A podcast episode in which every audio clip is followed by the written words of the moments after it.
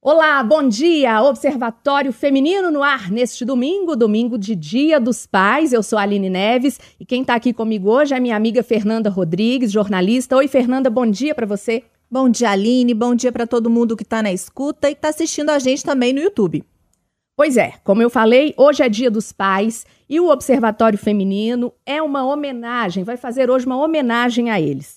É inegável a importância da figura paterna na vida dos filhos Inegável também as mudanças na função dessa figura com o passar do tempo. A paternidade vem sendo ressignificada ao longo dos anos, passando por uma transformação muito intensa. E quem são esses novos pais? Como eles se adaptam a essas novas mudanças? Para a gente falar desse assunto, a gente recebe aqui no Observatório Feminino de hoje o nosso colega que acabou de ser pai, pai da Clarinha, de dois meses, Júnior Moreira. Ô, Júnior, bom dia, papai. Bom dia. Vale chorar no início já? Não, não né? Deixa chorar no final. deixa pra depois, né? É. Bom dia, Aline. Bom dia, Fernanda. Bom Obrigado dia. pelo convite. Feliz demais de estar aqui, porque eu sei que é um, é um, é um lugar e um, palco de vocês debaterem as coisas femininas, né? Mas acho que a paternidade acaba entrando nesse escopo e feliz com o convite. Recebemos também o palestrante Fernando Dias e autor do livro Vou Ser Pai. E agora? O Fernando, gente, ele oferece um curso para pais que querem, né, entre outras coisas, participar da educação e da formação do caráter do filho, criar vínculos, criar memórias afetivas que vão durar para sempre. Ser um pai que não é só ajudante de mãe, né? Um pai que não paga só conta e também ele ensina como é que a gente, como é que o pai, né, pode dedicar mais atenção, qualidade de vida em relação ao filho. Fernando, bom dia. Bom dia, bom dia. Muito obrigado pelo convite. É um prazer estar aqui com vocês. Gente, eu vejo uma mudança em alguns homens muito grande, claro, da paternidade atual para a paternidade é, do meu tempo, né? Do meu pai, isso há 40 e poucos anos atrás. O meu pai ele tinha uma rotina que era, ele era advogado, então ele trabalhava de segunda a sexta, aquela rotina de fórum, de escritório.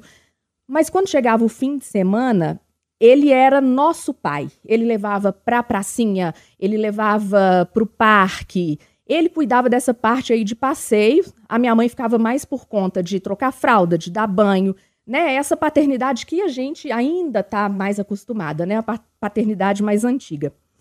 E agora que ele faleceu, essas lembranças, essas memórias de passeio, de, de domingo na casa dos pais dele, elas vieram muito fortes assim em mim. É, ô, Júnior, a Clarinda tá com dois meses, uhum. né? Ainda tá pequenininha. Mas você já tenta criar essas memórias afetivas cantando uma música, quando você carrega? Como é que você vai criar isso pra, com a sua filha? O Aline, é interessante, né? Eu, eu fiz o, o, curso do Fernando, não só o dele, mas alguns, porque chegou um determinado momento da gravidez da Luciana que eu meio que entrei em desespero. E a mensagem que eu mandei foi mais ou menos nesse desespero, né, Fernando?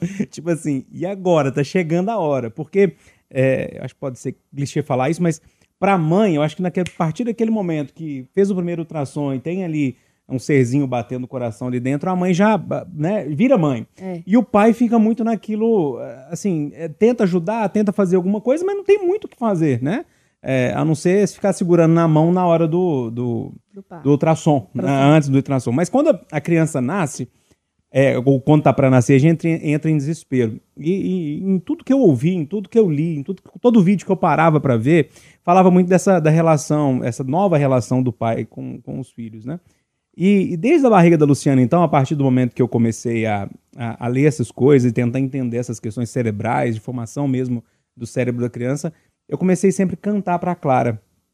Eu sempre brincava, né, fazer aquela vozinha de bonitinha, né? Cadê a Clara do papai, né? Cadê a Clarinha do papai quando eu chegava em casa? É, geralmente ela chutava a barriga, então acho que essa, isso já me, me, me dava um, um estímulo para fazer de novo. É, e tinha uma música que eu cantava muito para ela, eu sou péssimo cantor, né? Péssimo, péssimo, mas eu, eu, cantava assim mesmo, que é aquele, aquele é um shot do, do Luiz Gonzaga, se não me falha a memória, que é Manda Caru quando fulorar na seca, sabe? E aí, essa música sempre me marcou muito por algum motivo. E eu, a primeira música que eu cantei para ela. Quando ela nasceu, é, no, ainda na sala de parto, e aí falando dessas memórias, né, tentativa de criar essas memórias, é, a primeira coisa que eu fiz foi falar com ela, é a Clara do papai. Ela parou de chorar. naquele exato momento. Foi ela parar de chorar e eu começar a chorar, né? É lógico. Porque eu entendi, tipo assim, poxa, ela conheceu minha voz. Ou sei lá, Funciona, né? aquele movimento ali, ela, ela reconheceu de alguma coisa que traz certa segurança para ela. E essa música, a, a do Luiz Gonzaga, é, é, é a, a primeira música que eu canto para ela quando eu tô ninando ela para dormir, né? E é impressionante. A Luciana fala, não tem condição, nessa música deve ter alguma coisa de hipnose. Eu começo a cantar a música, ela vai relaxando, vai virando o olhinho. Não é que ela dorme naquele momento, mas a gente vê que começa ali um relaxamento. Então, eu acho que são as primeiras memórias que eu tô conseguindo construir com ela, por meio da música, da sonoridade da voz, né? E eu acho que é o que dá para fazer ne- ne- nesse momento. Mas é, é uma, vai ser uma tentativa de cada vez e cada fase que ela eh, for me mostrando que consegue interagir, vai ser esse desafio de tentar criar esses ambientes ali de conexão eh, dela comigo, já que o da mãe dela com ela já é tão forte, né? Umbilical. Fe- Fernando, é- ele, o Júnior tá indo pelo caminho certo? Não, ele tá, já pode dar curso, né? Ah, Ele, ele, você contou uma coisa que mexeu comigo aqui agora também, que é uma música do mesmo, né, do, do Luiz Gonzaga, que é aquela assim, minha vida é andar por esse país. Viajante, é. Essa música sempre mexeu muito comigo. Eu escutava essa música, eu gostava, me emocionava, e não é o estilo musical que eu escuto no dia a dia. E aí, depois de mais velho já, agora deve ter uns 3, 4, 5 anos, eu descobri que meu pai cantava essa música pra eu dormir, fazendo exatamente o que você falou aí agora, né? Aí eu falei, cara, agora eu entendi tudo. É. Então, pra te dar o ok mesmo, você tá no caminho certo. carimbo, né? Exatamente. É, é um desafio, acho que a palavra, o Júnior usou essa palavra, mas é um desafio. Você criar seres humanos, bons seres humanos, é um dos maiores desafios que a gente tem aí para pai e para mães. Mas eu sinto que, no caso da mãe, a gente tem grupo de maternidade, né? A gente tem outros recursos que já vêm se desenvolvendo aí ao longo dos anos. No caso da paternidade, não. Eu acho que o pai, ele é muito solitário nesse processo. Por quê? Ele tem ali um novo ser que vai chegar, mas que quem tá gerando é uma pessoa, né? É a pessoa que você ama, é a sua mulher e tudo, mas tá num outro corpo, não tá dentro de você como acontece com a gente. Às vezes, a roda de amigo deles que ele tem ali não tem paz para você trocar uma ideia. Porque não é só a criança também. Quando você tem um relacionamento, é a criança e a mãe da criança. Porque vem o puerpério, vem a questão da amamentação, e o pai precisa estar presente também como amparo para essa mulher. Então, assim, eu não vejo grupo de pais, né? Igual a gente está falando aqui de um curso importantíssimo. O pai precisa se preparar, porque é solitário mesmo. Igual eu estava ouvindo um podcast com o Renato, que é marido da Tayla Ayala, que é ator, é, e o. Esqueci o nome Se do tiver uma criancinha de um chefe, problema, né? isso, do chefe de cozinha, e ele fala justamente isso. Nenhum amigo que eu, que eu tenho, que eu conheço, às vezes até os que já são pais, chega pra mim e fala assim: aqui, você vai ficar em segundo lugar, né? Porque primeiro é a criança, você vai passar uma abstinência de sexo. Você vai, não vai poder trocar tanto com a sua esposa, porque agora o que vocês vão trocar é fralda, é sobre a criança, é o medicamento, é o pediatra, mas vai passar. Vai passar, né? E ele falou: e agora eu já tenho um outro filho, eu agora já estou em terceiro lugar. Então, é, é- é muito solitário esse compartilhamento. Eu acho que ainda é raro existir cursos como o do Fernando. É, às vezes, algum fórum de- na internet ou em rede social para falar sobre paternidade. E como é importante, porque ninguém quer estar ali numa maternidade exclusiva. As mulheres também se acostumaram muito tempo e falar assim: não, não vou deixar ele fazer, não, porque ele vai fazer igual eu, não. Ninguém vai cuidar desse menino igual eu, não. Sabe? E sendo que a pessoa que você tem para dividir e que vai amar aquele ser humano como você é o pai dela. Uhum. Então é a melhor pessoa para dividir e para compartilhar todos os temores da criação desse ser humano, né? Mas acho que pode ter um. Talvez o Fernando consiga falar melhor sobre isso, mas é, uma carga cultural mesmo, né, é, é, Fernanda? De que a mãe é aquela que fica em casa e que vai é, cuidar do filho, e o pai é aquele que vai para a rua para prover o sustento daquela família, né? E essas questões culturais que vêm de anos e anos, Fernando, elas estão de cabeça para baixo, capotaram. É, Eu queria voltar no que a Fernanda estava comentando aqui, que foi exatamente por isso que eu criei esse curso. Eu fui pai da Duda há 12 anos atrás, a Duda vai fazer 12 agora em setembro. E na época eu participei, eu falei, não, eu quero ser um pai super participativo e ativo nesse negócio. E aí para mim seria me preparar para trocar fralda, curar umbigo e dar banho. E foi isso que eu busquei na época. Eu contratei uma enfermeira e falei, agora eu tô pronto, sou, sou o melhor pai do Brasil. Cara, com uma semana eu tava fazendo isso com os pés nas costas. E eu vi que o buraco era muito mais embaixo. Nisso tudo que você comentou. No relacionamento com a esposa, é, virar a noite de madrugada sem dormir, ter que trabalhar no outro dia, é, grana, uma, uma confusão generalizada, né? Você sabe muito bem do que eu tô falando que você tá nesse período. Nem me fala. E aí, o que, que eu falei? Cara, eu preciso criar um negócio, porque 90% do- da conversa na época, e acho que ainda é um pouco assim, era voltada pra mãe. Então eu participei de cursos de gestante na época, falava lá sobre amamentação, sobre tipo de parto, sobre os cuidados do puerpério, e no final alguém falava, ó, é muito importante que o pai participe também. Ah, beleza, deve ser aquele negócio que eu me preparei lá pra trocar fralda e tal. Quando elas nasceram, eu falei, não, preciso chamar, preciso fazer um negócio, eu chamar o pai pra sentar do meu lado e falar, irmão, senta aqui, que eu vou te contar como é que vai ficar a sua vida amanhã de manhã, né? E aí esse curso cresceu, hoje mais de 15 mil pais já fizeram curso, de nove países diferentes. Nós temos um grupo de WhatsApp com os pais que fazem o curso, então assim, é realmente um movimento. Eu vejo que isso vem crescendo, até pelo advento das redes sociais, né? Antigamente a gente tinha muita coisa só voltada para a mãe, hoje tem muita coisa voltada para o pai, mas tem muito caminho a percorrer sim. Ô, Fernando, e quem são esses pais que te procuram? Eles já entenderam, essa chavinha já virou, que ele não tem só que ser o provedor e deixar o trabalho com a mãe? Ou eles vão, às vezes, motivados pela companheira, né? Ah, vai lá, faz o curso. Eu tenho. Tem uma coisa que acontece hoje, é é o seguinte: existe uma lei no Brasil que estende a licença paternidade de 5 para 20 dias. Geralmente são grandes empresas que oferecem isso para os seus colaboradores. E o pai precisa fazer um curso de paternidade responsável e entregar o certificado no RH dessa empresa. Então, muitos pais chegam até o nosso curso com essa procura, com essa busca. Não necessariamente de querer se tornar um bom pai para o filho dele e tal. Mas Ele- que é preciso entregar um certificado no RH da empresa. Você diz, eles precisam é, completar ali um, é uma- como se fosse um, requisito da é, lei, é, é, exatamente. Só que no final do curso, pela plataforma que o curso é hospedada lá, que é um curso online, ele precisa deixar uma nota de 0 a 5. E o curso tem 4,8 de média desses 15 mil pais, e eles deixam esse depoimento. Cara, vim aqui buscar um papel. Infelizmente encontrei muito mais do que isso e tal. Então, assim, o meu alento é esse, sabe? Eles às vezes não chegam no curso pelo que deveria chegar, mas sai transformado. Ô, Júnior, Hum. você trabalha pouquinho, né? Você- Pouco? É, pouco, né? Chega aqui Ok. seis horas, vai embora sete e meia, veio aqui só gravar. É. Mentira, viu, gente? O Júnior, ele chega seis e meia, né, Júnior? Sete horas e vai embora só Quando quando. Deus quiser, né? E, e como é que tá sendo esses dois meses, assim, da, da Clarinha lá na sua vida, na sua casa? Tá dando tudo certo? Tem momento que você fica assim, meu Deus, o que que eu faço? Ô, Aline, eu já entrei em desespero algumas vezes nesses últimos dois meses, porque a, a, a gente tem uma mania de romantizar né, a paternidade e a maternidade. E, e é preciso que isso. É, é romântico, sim, é gostoso, sim, né? Mas se precisa ter esse lado que o Fernando tá falando, que, que são diversos problemas que acontecem e como nós vamos nos sair, como a gente vai sair fora desses problemas, né?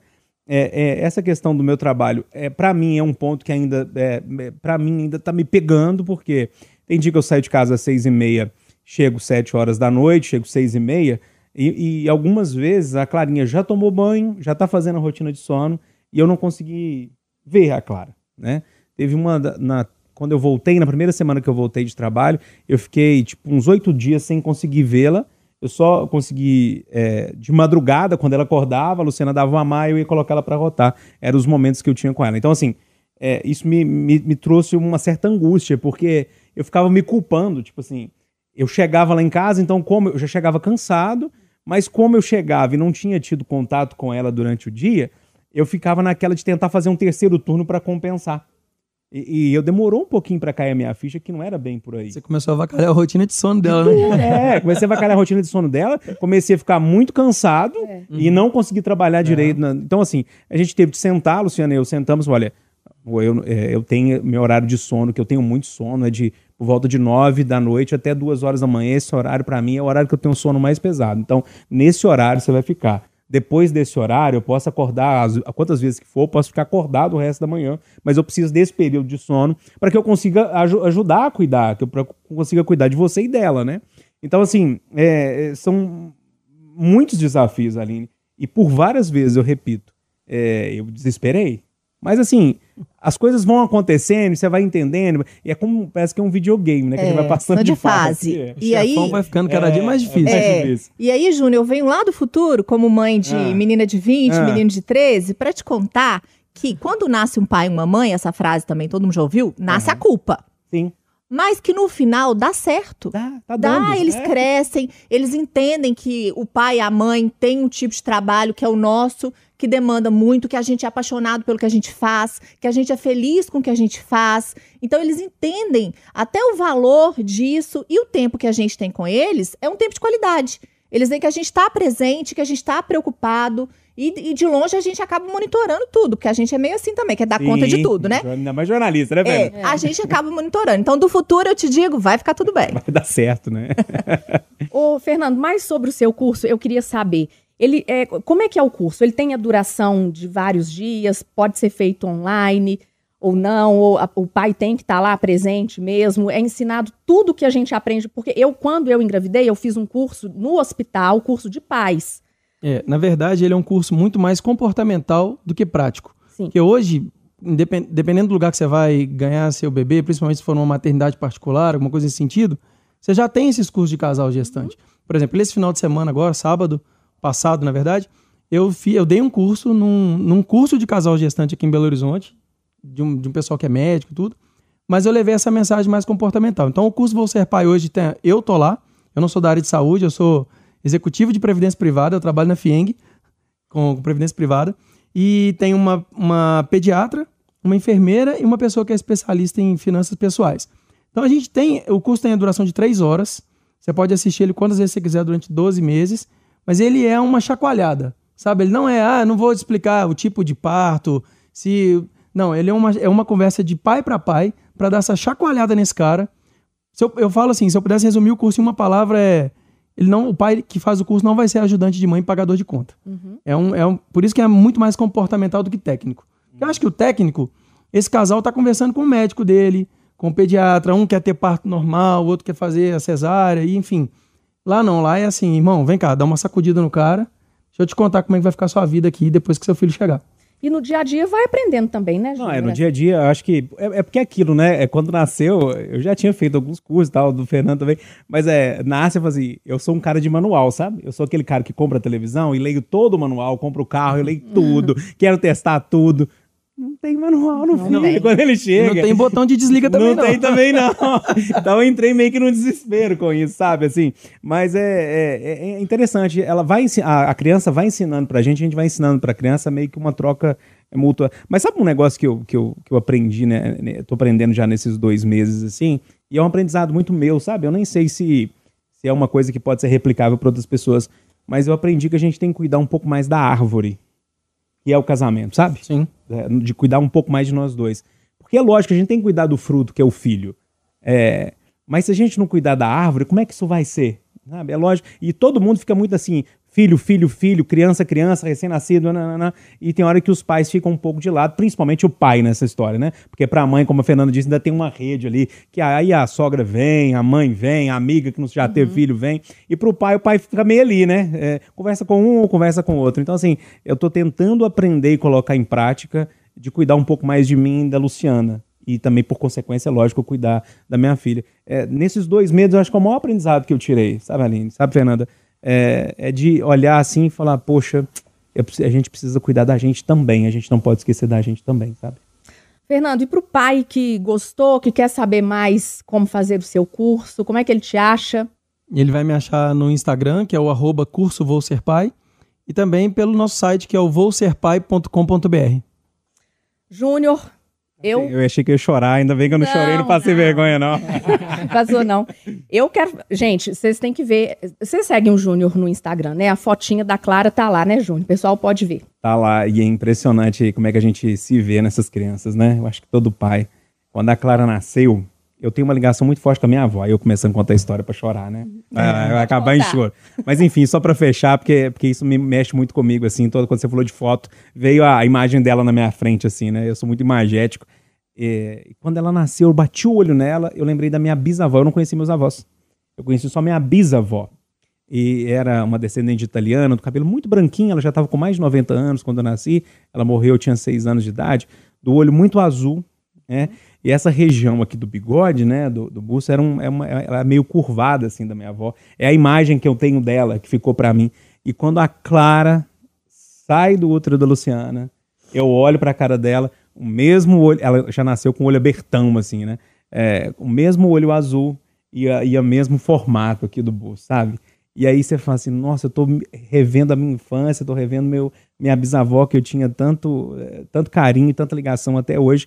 É, e a gente começa a se ver nesse, nesse pequenininho, e a cada gesto que faz, a gente fala, nossa, minha é. mãe faz assim, é. sabe? O é olhar. É nossa, o, nossa, Luciana, é o seu olhar, ela, ela olhou do mesmo jeito para mim. E essas descobertas é, do dia a dia, o primeiro sorriso, o primeiro orar, o primeiro acalmar com a sua voz, isso vai curando tudo que, que é problema, né? E, e a gente vai, vai conseguindo vencer tudo. Eu acho que essa é a grande coisa assim da paternidade.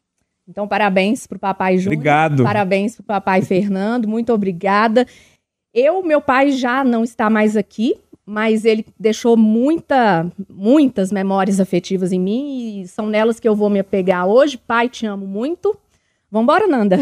Vamos, eu vou deixar um abraço pro meu pai Fernando também, que não tá mais comigo também, mas que eu sei que de onde ele está, ele está cuidando e me protegendo.